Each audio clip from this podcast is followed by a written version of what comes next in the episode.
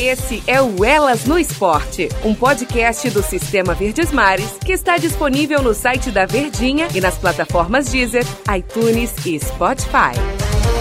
Olá, amigos! Está no ar o podcast Elas no Esporte. Esse é um espaço para as mulheres de diversas categorias que se destacam no esporte. O nosso bate-papo no episódio de hoje é com a Daiane dos Santos, a ginasta que encantou o mundo ao som de Brasileirinho. Desde já agradeço, Daiane, pela sua participação no nosso podcast Elas no Esporte. Uh, obrigada, né? Agradecer pelo esse convite aí de estar voltando a Fortaleza. Hoje de um jeito diferente, né? É. Ô, terra boa, hein? Que saudade tá com saudade. Você tem que voltar pra Fortaleza, Daiane. Exatamente. Eu quero, hein? Eu quero. Logo, logo eu devo estar pintando por aí. Vamos esperar esse período é. de isolamento, mais tranquilo em casa passar e eu vou viajar e aí eu vou dar um pulinho aí em Fortaleza, assim. Oh, coisa boa. E Daiane, assim, hoje você tem, eu acredito que hoje você tem um olhar especial pra ginástica artística, né? Ser comentarista está sendo até mais fácil ou um pouco mais difícil nesse momento, hein, Daiane? Olha, eu acho que hoje, nessa nova fase como comentarista, eu acho que é um pouco diferente, né? Antes, uh, eu tinha esse contato direto com as pessoas fazendo ginástica, né? E hoje eu tenho esse contato uh, para elas falando sobre ginástica e acho que a gente como comentarista tem uma missão de passar essa emoção de quem viveu aquele esporte e fazer com que as pessoas se apaixonem ali, uhum. né? Por tudo aquilo que a gente vai estar tá explicando e transmitindo para elas que, que está acontecendo nas competições. Né? Vai ter sido um período muito gratificante, de um grande aprendizado com todos vocês, né? que estão aí passando um pouco da nossa história quanto atleta, explicando um pouco das práticas esportivas, assim, tá, se, tá sendo um, um, momento muito especial que eu, que eu nem imaginei que eu iria viver, então Deus sempre é muito bom comigo, eu agradeço muito a ele por me dar essa oportunidade de hoje poder levar o esporte de uma forma diferente, mas com, mesmo, com a mesma paixão que eu tinha quanto atleta hoje como comentarista. É, a gente fala assim dessa transição e para você, né, que viveu, como você disse, como viveu tudo isso, o olhar na análise, sentindo, é igual como jogador passa a ser comentarista. Se você sabe que aquele atleta está sentindo, né, então você tem propriedade sobre aquele assunto. Como é que você reagiu a essa nova, essa transição? No momento foi um pouco mais fácil, um pouco mais difícil, em relação às críticas. Como é que você conseguiu lidar com tudo isso, hein? Olha, acho que a primeira coisa que a gente tem que fazer é, é entender que eu que eu não fazia, que essa não era a minha função antes. Né? Que essa oportunidade nova também requer, requer aprendizado. Então eu fui aprender com os melhores, né? entender um pouco como era uh, essa nova missão de ser comentarista. Então eu fui até a, a Globo no Rio, aos estúdios, uh, participar e entender um pouco mais do trabalho do comentarista. Então eu fui eu fui a campo mesmo fazer esse estudo, uh, vendo as transmissões no começo, hum. direto do estúdio. Eu pedi para fazer esse estudo de caso direto, aonde eu pude compreender um pouco de como fazer esse trabalho, né? Com uma grande comentarista que foi André João, o Henrique Mota também, que eu pude acompanhar, né? E outros narradores, para eu conseguir entender essa conexão entre, entre o comentarista e o narrador, né? E o que a gente deveria, de que forma deveria se passar essas informações para as pessoas. E claro, eu acho que nunca esquecendo da nossa missão principal de comentarista, que é passar a parte técnica, sim, é. que está sendo apresentada, mas principalmente passar essa emoção, né? Do que o atleta está vivendo naquele momento. E compreender também a situação que está se passando ali. Uh, hoje, com essa nova missão como comentarista, eu falo que é um mix de sentimentos, às vezes, né, em alguns momentos. Uh, momentos de felicidade e euforia que a gente tem que transmitir também, não pode uh, desconcentrar a ponto de ser uma euforia em êxtase máximo. Que tem que se controlar um pouquinho às vezes, né, Daiane? e em momentos também muito delicados, às vezes difíceis, que você está transmitindo ali um momento difícil do atleta, né? Aonde às vezes a gente não conseguiu o, o objetivo que esperava, né? Você tá ali no momento e infelizmente aconteceu uma lesão, por exemplo. Então a gente sempre tentar transmitir com uma verdade, com emoção e respeitando aquele atleta e respeitando também o telespectador que está esperando ali a nossa informação sobre essa transmissão que a gente está passando às pessoas, assim. Mas tem sido, nossa, tem sido um momento de aprendizado uh, extremo para mim, uh, fazer parte desse grupo hoje, muito seleto ainda, é. né? de mulheres ainda mais. Então, estou muito, muito contente mesmo, fico muito honrada de poder hoje apaixonar as pessoas com as minhas palavras através dos movimentos dos atletas que eu amo muito do meu esporte. E a gente agradece, hein, por ter você sendo comentarista, brilhantando ainda mais, né? Saiu ali das quadras. Chama de quadra, é, Daiane? Aquele espaço que vocês participam? Posso chamar de quadra? Não. Como é que chama? Bom, a gente, tem, a gente, a gente treina num ginásio, né? E compete também num ginásio, numa arena. É. Sempre é um. Normalmente é um local fechado, né? As competições. E, e a parte de solo, pode se chamar de solo ou tablado também. Tablado. Pode ser um ou outro. Pronto, olha aí, aprendendo aí com quem sabe. E você tem uma história fantástica na ginástica artística. Levou o som do brasileirinho para o mundo, né, Daiane? Assim, e a gente se encantava é, pela sua leveza, a sua simpatia, o seu carisma chama muita atenção, além da qualidade técnica que você tem, que você tinha. Como é que você analisa ver hoje esse cenário da ginástica artística brasileira, hein, Daiane? O que é que precisa melhorar? Qual é o teu ponto de vista em relação a isso? Olha, eu acho que o esporte no Brasil, uh, ele veio numa crescente, né? Principalmente, vou falar diretamente do esporte feminino, né? Uh, acho que vem vindo sim numa crescente. Tudo isso uh, requer várias situações, né, para continuar acontecendo, como investimento, né? E não só, eu, quando eu digo investimento, eu não digo só em dinheiro, mas também como usar esse investimento, né?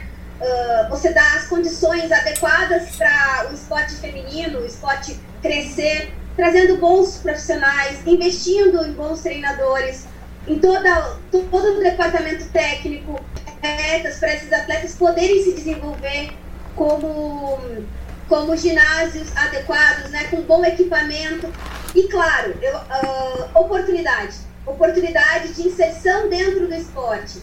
Para a gente poder manter o esporte de alto rendimento, a gente precisa ter mais pessoas, mais meninas, mais mulheres, mais jovens fazendo esporte.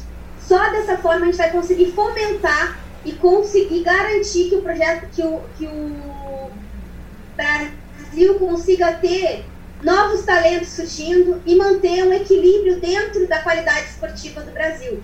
Mas a gente tem ainda uma déficit muito grande quanto à cultura esportiva do Brasil. Né? A gente tem questões ainda a ser resolvidas, mas vem melhorando.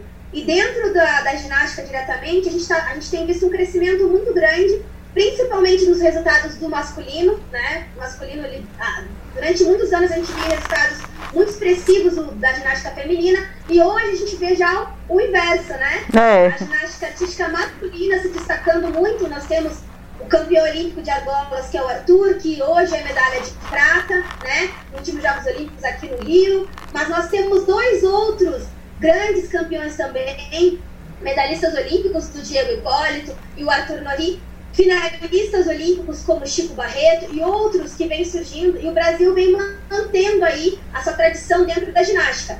Temos nomes no feminino muito fortes, como da Flávia Saraiva, como da Rebeca Andrade, né? Novos nomes que surgem ali e nomes de expressão já mais conhecidos, como o da Jade, né? Que já está uhum. há muito tempo ali, a Dani que se. A Dani. Então a gente tem essa, essa mescla que tem se mantido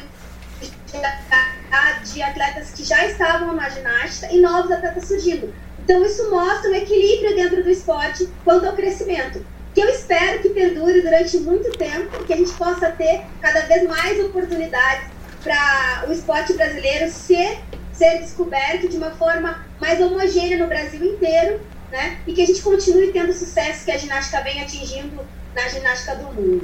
E você está é, tá incentivando ainda mais, né? Está sendo é, quando você falou nome de, nomes de vários atletas, nomes de atletas renomados, e você está incentivando, está cultivando devagarinho, hein, Daiane, com o seu projeto Brasileiros, criando aquela expectativa que a gente possa ver mais nomes né, de atletas brasileiros nesse cenário internacional, com o projeto Brasileirinhos, hein, Daiane? Fala um pouquinho pra gente sobre esse projeto, qual a tua intenção, né, quantas crianças são abraçadas, onde é a sede dele, explica pra gente.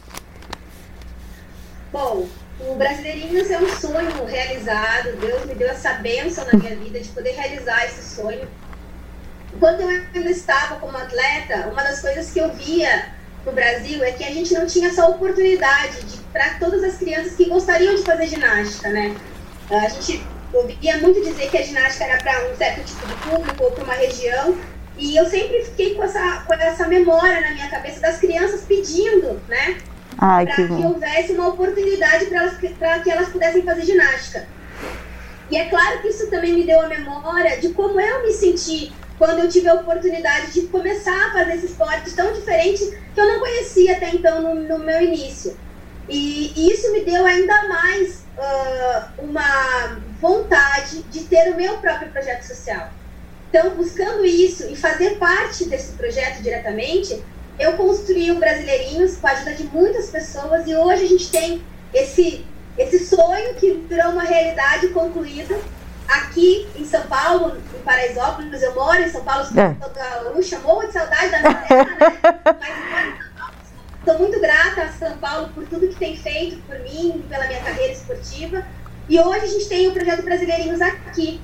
No, no, o nosso núcleo fica em Paraisópolis. Nós atendemos, nós podemos atender até 250 crianças, meninos e meninas de 6 a 17 anos, porque a, a intenção do Brasileirinhos é pegar a criança em toda a fase escolar da criança. Ah, é bacana. É, transmitir para ela o que o esporte nos deu de mais rico, que é ser construído através uh, do esporte, né? Usar o esporte como uma ferramenta educacional. Acho que o esporte tem essa vertente de educar, de construir um bom caráter para o ser humano, e a gente tem que usar isso como uma ferramenta. Então, hoje, através do Brasileirinhos, a gente consegue dar essa oportunidade para todas as crianças, não necessariamente para transformá-las em atletas, mas sim para transformá-las em bons cidadãos, para colaborar com, com a educação do Brasil, com o esporte brasileiro e principalmente com o povo brasileiro de uma forma positiva. O projeto ele é via lei do incentivo ao esporte. Acredito que a grande maioria hoje dos projetos no Brasil sejam através da lei do incentivo, ele veio nos beneficiar e nos ajudar para que esses sonhos possam se tornar realidades. E hoje aqui em São Paulo, pela estadual, que havia imposto, né, parte do imposto do CMS das empresas reverte para projetos sociais, então eu já aproveito para agradecer é. todos os nossos patrocinadores, né, do Brasileirinhos, e agradecer a todos os apoiadores da lei do incentivo, tanto a estadual quanto as federais, que tem feito com que projetos se tornem realidades, dando aí uma retribuição né, à sociedade, do que a sociedade dá às empresas, de uma forma super positiva, apoiando os projetos sociais. Um projeto Brasileirinhos, então a sua tendência, quem sabe, é estender esse projeto pelo Brasil, Daiane? Olha, pode vir para o Ceará, hein? Pode vir para o Ceará, que será muito bem-vinda. Olha que a gente vai, hein? Meu desejo justamente isso, Denise. É, é, poder levar o Brasileirinhos a todos os cantos, né? Eu falo do, do Iapoque ao Chuí, né? Ah. Que possa ter todos os cantos. Para mim vai ser uma honra poder ter um núcleo do Brasileirinhos aí em Fortaleza. Eu, como eu falei, eu sou apaixonada pelo Ceará.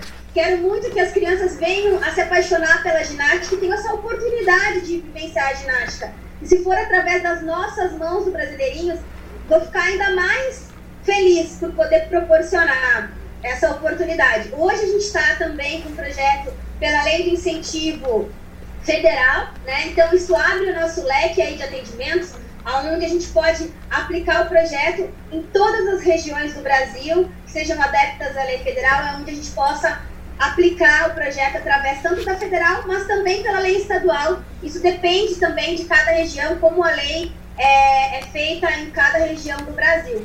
Mas eu tenho essa esperança de é. poder estar em Fortaleza praticando junto com brasileirinhos aí essa ação do esporte, educação para as crianças de Fortaleza. Oh, que coisa boa. Se depender do Sistema Verdes Mares, já está convidadíssima a implementar o, o projeto aqui. Daiane, a gente está vivendo, Daiane, uma situação muito difícil, né, por conta desse coronavírus.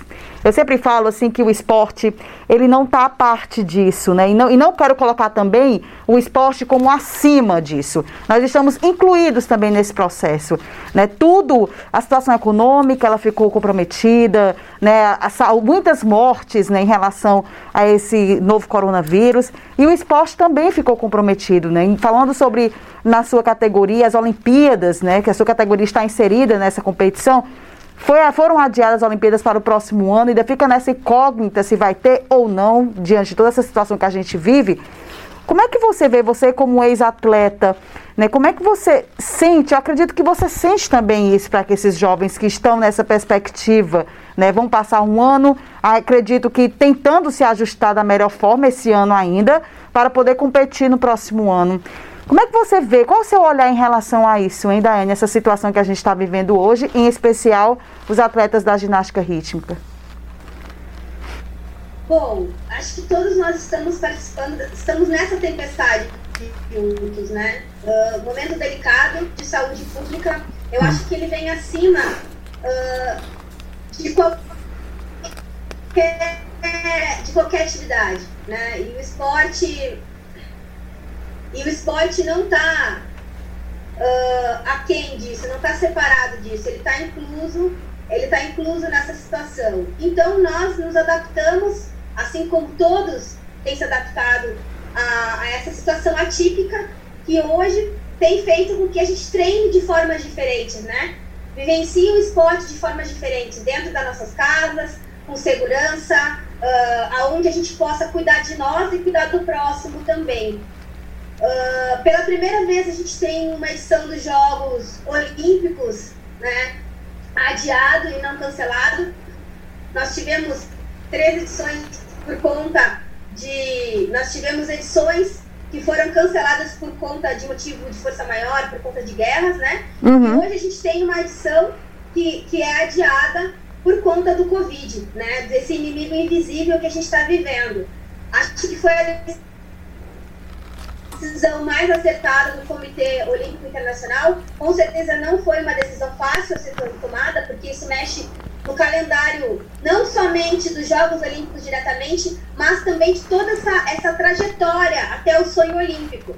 Porque se a gente for citar alguns atletas e alguns esportes que ainda tinham vagas em aberto, que é o caso da ginástica, isso interfere diretamente, né? Uhum. Toda a programação dos atletas, em todo o cronograma esportivo que foi montado pelas equipes multidisciplinares e o cronograma das, das equipes que fazem parte aí da, dos comitês internacionais para fazer essas competições para que esses atletas possam vir a conquistar a sua vaga. Uh, a ginástica mesmo teria agora o Pan-Americano, onde a gente estava ainda buscando duas vagas, quem sabe aí para os próximos Jogos Olímpicos que iriam acontecer nesse ano.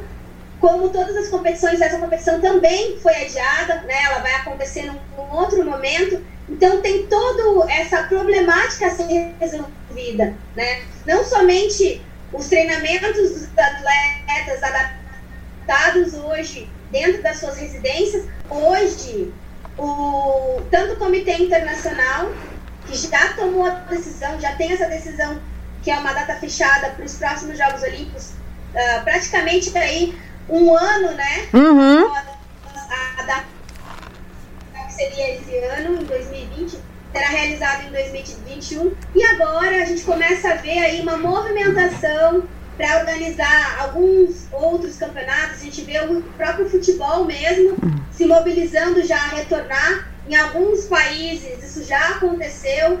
A gente precisa lembrar que isso tudo precisa ser com muita cautela, muito é. cuidado e muita responsabilidade, né? De todas as pessoas que estarão envolvidas ali. Os atletas, toda a comissão que faz essa administração e essa logística de retorno ao trabalho, e é claro, do público que precisa entender também que haverão, por exemplo, competições fechadas, sem público, para manter sim a segurança aí de todos os participantes e de todos os envolvidos também. Isso, a gente espera também que haja, de acordo com tudo que você falou, com essa cautela, que haja tempo hábil, né, para os atletas também se prepararem da melhor forma possível, né, Dani? Porque a gente sabe que precisa de um bom condicionamento físico para essas competições, né? Então tem que ter um tempo paciência também, né, para que eles possam estar na melhor forma possível.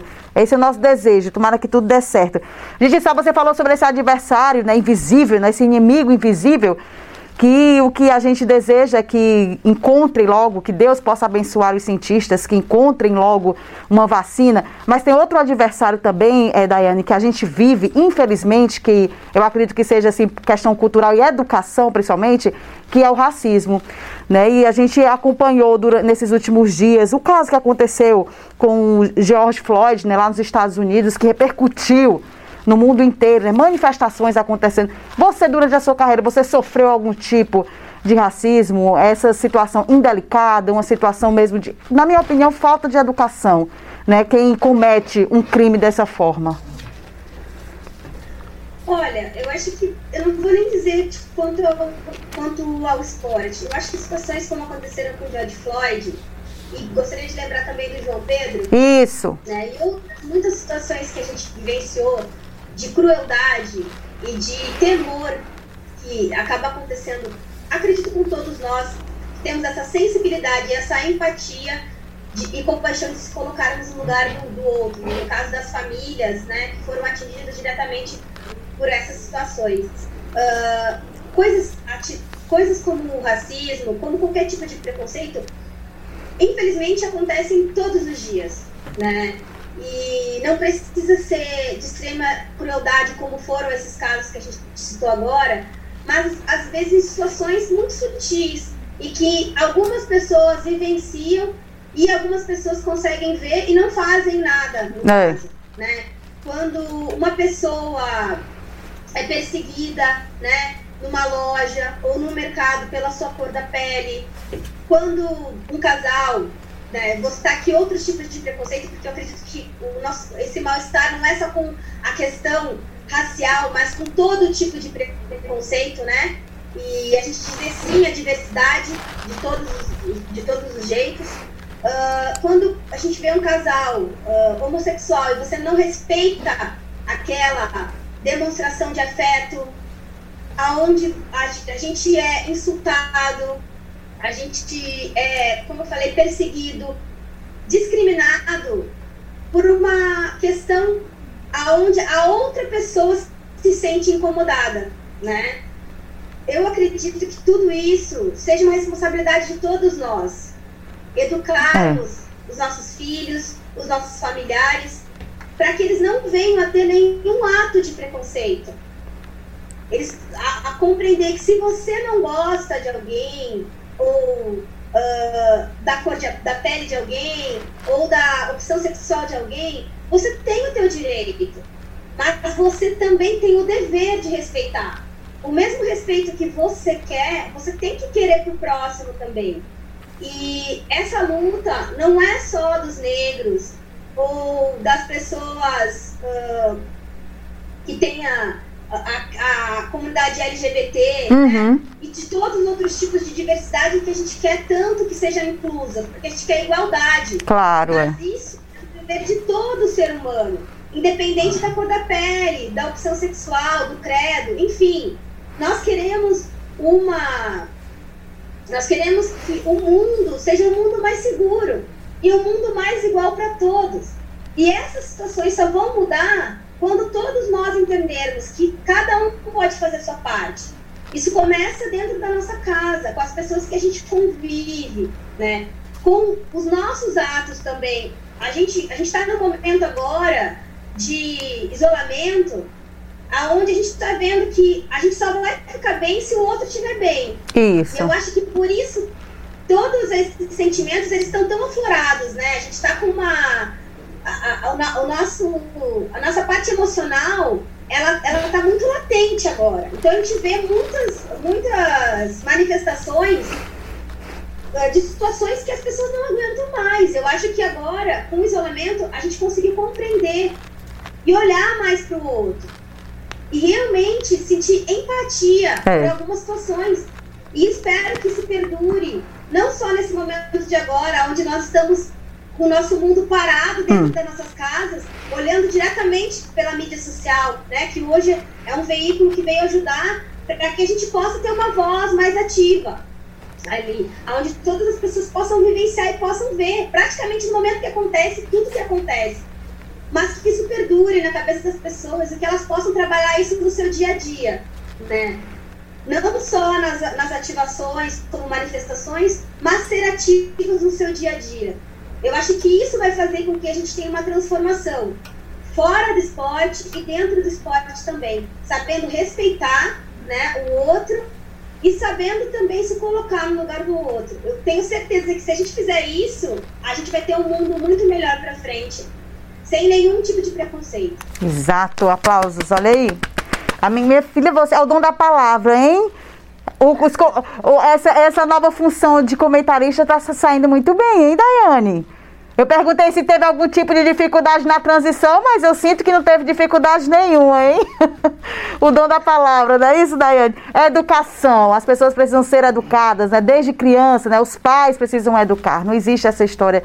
Infelizmente, eu fico até triste, sabe, Daiane, que numa época dessa, no momento desse que nós estamos vivendo, de tudo, de todo esse cenário dessa pandemia, as pessoas estarem ainda é, agindo dessa forma, sabe? De preconceito. A gente falou aqui do, do Floyd, tem o João Pedro, entre outros casos também que devem acontecer todos os dias e não são noticiados. Infelizmente, a gente fica. Eu fico até triste de. De, ai, numa altura dessa, numa situação que a gente está, a gente fica comentando num assunto desse tão pequeno, onde as pessoas precisam, no mínimo, que a educação para evitar esse tipo de atitude. Daiane, você foi a primeira, né, brasileira, né, que subiu ao pódio na tua categoria, né, depois de tanto tempo, né, você reanimou esse, essa modalidade esportiva. Você se sente realizado? Como é que você se vê hoje? Depois de tudo que você representou, de todos os títulos que você conquistou, levando o nosso nome, o nome do nosso Brasil, mundo afora. E hoje você está como comentarista, mas se você pudesse voltar ao tempo, fazer assim uma, um retrô da tua carreira, como é que você se vê hoje? Eu fico muito contente porque eu, como eu pude colaborar com o esporte do Brasil, mas eu acho que a minha missão ela ainda não terminou, né? Uh, uh, acho que não só com o esporte, mas com a educação do, do Brasil e com tudo que eu desejo para esse país, né? De, de ajudar a construir uma sociedade melhor e hoje eu posso fazer isso através dos brasileirinhos. Uh, acho que os feitos que eu tive como atleta, eu quero ter esses mesmos feitos como pessoa, né? E que eu possa transmitir isso para as outras pessoas também hoje, nessa nova fase, como comentarista, como gestora, uh, como amiga, né? Também, você tá aqui família, como uma boa hum. filha, como uma boa amiga, uma boa tia, uma boa é. mãe, espero. Ai, que bom! Espero realmente uma boa mãe, como a gente citou, construindo, né? E educando bem as pessoas que estão ao meu redor ali. Uh, eu quero muito poder colaborar ainda mais no futuro do Brasil. Mais do que eu já colaborei no passado como atleta, eu me preocupo com o que eu vou deixar daqui para frente. Qual é o legado que eu posso, eu, Daiane, como cidadã, deixar para as pessoas aqui no meu país? O que eu posso fazer de diferente para esse Brasilzão melhorar cada vez mais, assim? Uh, procuro buscar forças nos títulos que eu tive no passado, todo aprendizado que eu tive dentro do esporte, levar para minha vida. E principalmente os valores que eu recebi, e principalmente os valores que eu recebi da minha família, dos meus pais. Uh, que eu acho que a base, a nossa base é a nossa família, né, Denise? Uhum. E a gente poder ter uma família, volta a falar, Deus, Deus me abençoou muito uh, por tudo que eu vivenciei, mas principalmente ter a família que eu tenho, com os pais, ótimos irmãos e irmãs, e, e poder colaborar, sabe, com a vida deles, colaborar com as pessoas, isso para mim é essencial, assim, é essencial. Eu fico orgulhosa da carreira que eu pude construir como atleta. E mais orgulhosa ainda do que eu posso vir a me tornar como uma cidadã. Se eu levar aí todos os valores éticos que eu pude aprender com a minha família e com todas as pessoas que eu pude conviver durante esses anos, dentro e fora do esporte. Que bom. E tem um desejo próximo de ser mamãe? A Daiane, conta pra gente. essa fofoca? é um futuro bem próximo ou é um futuro a longo prazo? Olha, depende. ainda tô, ainda tô, tô trabalhando. É. tá sendo alinhado o processo, né? Processo ainda, tô no processo. Uh, desejo, desejo muito, acho que, acho que um dos meus maiores desejos agora é ser mãe, né? Eu sou apaixonada por criança, tenho oito sobrinhos. Eita! Pude conviver e acompanhar a, a educação deles e desejo ter a mesma educação com os meus filhos. Assim, que Deus possa me abençoar e que eu possa construir uma família logo, logo e ter dois filhos, quem sabe aí, talvez mais. Né? Oh, coisa. Que coisa boa, Daiane. Daiane, assim, quando é que um atleta ele tem um discernimento é, que está na hora de parar? Hein? O corpo sente, é, não sei, a idade, a, consciência, o que é que passa na cabeça do atleta? Qual o discernimento que ele tem? Não, está na hora de parar. Olha, eu acho que tomar essa decisão é muito difícil, né? Eu vou citar o meu caso, eu vivi como atleta dos 18 anos, né? Dos 11 até os 29. Uh, ah, a minha decisão, ela começou quatro anos antes, na verdade. Com 25, depois que, eu, que terminou ali Pequim, eu comecei numa construção ali do término da minha carreira, né? Eu já já já estava vivendo uh, um lado muito fora do esporte também muito forte, né? Em busca de aperfeiçoar uh, a minha nova carreira do, do, do pós do pós-término aí como atleta. Então, fui buscar me formar na faculdade, eu sou educadora física, fiz gestão esportiva, então fui me especializar para sim ter um, um término de carreira mais tranquilo, já programado mais ou menos o que faria depois de terminar de, de, de essa carreira como atleta. Mas é claro que tomar essa decisão não é fácil, né? Eu acho que tem que ser uma decisão muito bem pensada, madura, né? Acho que a gente tem que ter uma sabedoria para conseguir compreender o, o tempo de cada um, né? Alguns atletas terminam suas carreiras por questões físicas, outras por questões emocionais e outras simplesmente porque compreenderam que o que poderiam colaborar com o esporte já tinham feito. Que eu acredito que foi o que aconteceu comigo. Uh, Fui trabalhando isso durante quatro anos, me programando para isso acontecer e compreendi durante esse tempo que a minha colaboração como atleta já, ter, já teria terminado. E também, junto a isso, o meu desejo era, era encerrar minha carreira esportiva tendo saudade do treinamento, saudade das competições, saudade de ter essa carreira como atleta. Porque eu acho que isso é tão gostoso quando você tem essa lembrança boa e esse desejo, nossa, que bom estar aqui, né? Que bom continuar assistindo, fazendo parte da ginástica hoje de um meio diferente. Então eu queria ter esse término da carreira num momento bom, positivo, que foi o que aconteceu em Londres, né? Então é importante para o atleta ter essa programação. Só que eu acho que essa definição tem que vir do atleta. Porque quando, ela não, quando, quando o atleta não tem essa definição e essa maturidade de compreensão que essa carreira esportiva ela terminou, né? Ela teve um ponto final ali como atleta, que ela pode dar segmento depois em outras áreas, né? Se ela gosta tanto do esporte, por exemplo, como treinador, coordenador, enfim, várias outras funções, é difícil porque acaba se tornando uma frustração quando ele não compreende, né? quando ele não tem essa decisão madura, que, tá realmente, que está realmente na hora de, de terminar essa carreira esportiva. Então, acho que isso é o mais difícil, a gente conseguir entender pessoalmente, lá dentro, no nosso interior, que aquela, que, que aquela fase terminou da nossa vida, né? Uhum. a gente precisa começar a dar um início numa fase nova, que ela pode ser tão boa quanto foi essa fase como atleta. Que bom. Daiane, muito obrigada por esse bate-papo.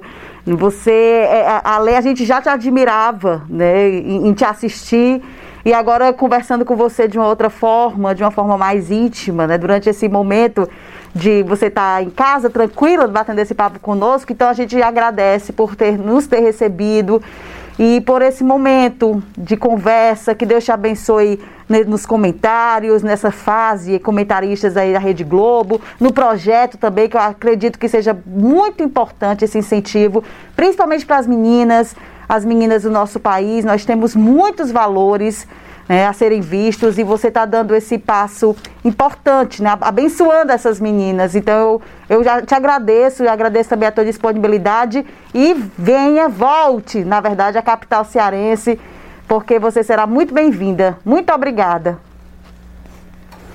Eu que agradeço, agradeço pelo espaço, agradeço por todo o carinho uh, que eu sempre recebo quando vou ao Ceará quando vou à Fortaleza. Obrigado pelo espaço de poder falar diretamente para todas as pessoas, mas eu vou citar mais as meninas e as mulheres, uh, esse espaço delas poderem ouvir e, e, serem vistas e compreenderem que elas não estão sozinhas, né? Que elas são muito fortes e que elas persistam. Deus vai abençoar, com certeza Deus vai abençoar e vai fazer com que esse sonho vire uma realidade. Tenho fé. Uh, Quero muito voltar à Fortaleza, muito poder ter um núcleo do Brasileirinhos e levar essa mesma oportunidade que eu tive no esporte para outras crianças no Ceará, né? E que Deus possa, se for o plano dele, que a gente que eu possa concluir mais esse sonho, né? Hoje ligado diretamente com Ceará e Fortaleza. Espero que todos estejam em segurança nas suas casas. Lembrem-se da responsabilidade de cada um, de se manter seguro e manter o outro seguro também nesse momento. E nunca nos esqueçamos da empatia pelo outro, em qualquer situação. Show de bola, Daiane. Muito obrigada. Sucesso, viu, minha filha? Você é show.